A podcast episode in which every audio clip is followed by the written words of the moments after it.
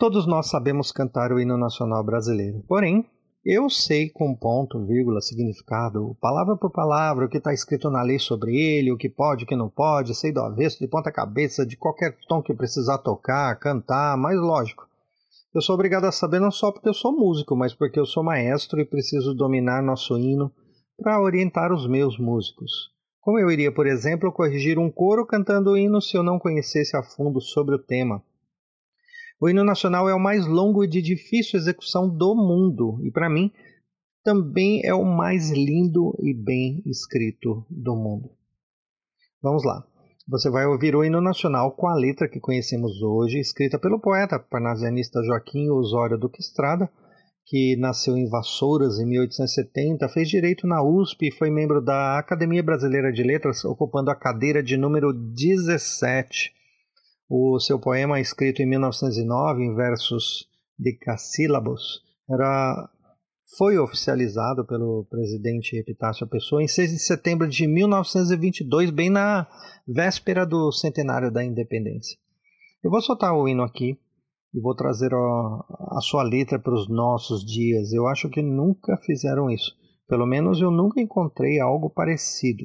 Então preste atenção que isso que eu vou fazer é exclusivo. Eu não vou simplesmente falar o que significa frase a frase, mesmo porque as frases estão invertidas, é um poema. Eu vou sim é, falar sobre o que significa os detalhes da estrofe e não do verso em si. Vamos lá. De lá, das margens calmas do Ipiranga, conseguia-se ouvir um povo heróico gritando tão alto que até ecoava. E nesse instante, a independência brilhou no céu da pátria em forma de raios cintilantes.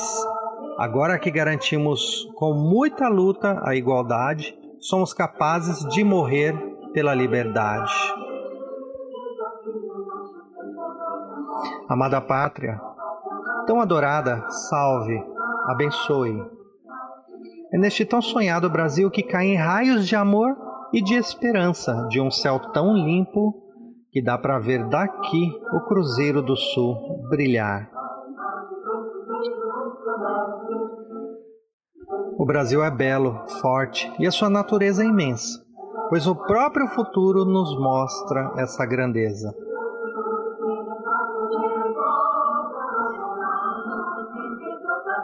Dentre milhares de coisas, esta terra é a mais amada e adorada, pois ela é a mãe que cuida dos filhos que nela nasceram.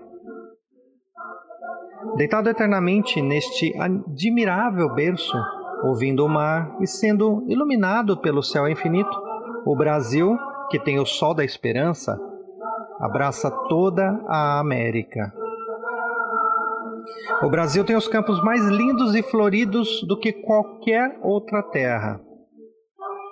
Os nossos bosques têm mais beleza e nós, por vivermos aqui, somos mais capazes de amar.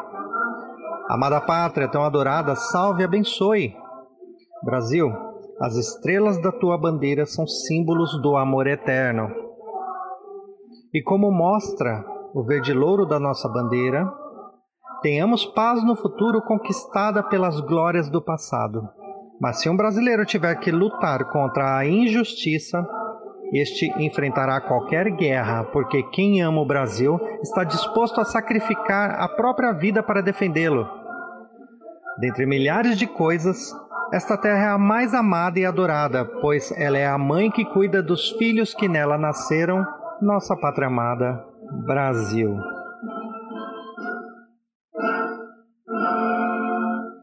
Espero que tenham gostado e até a próxima.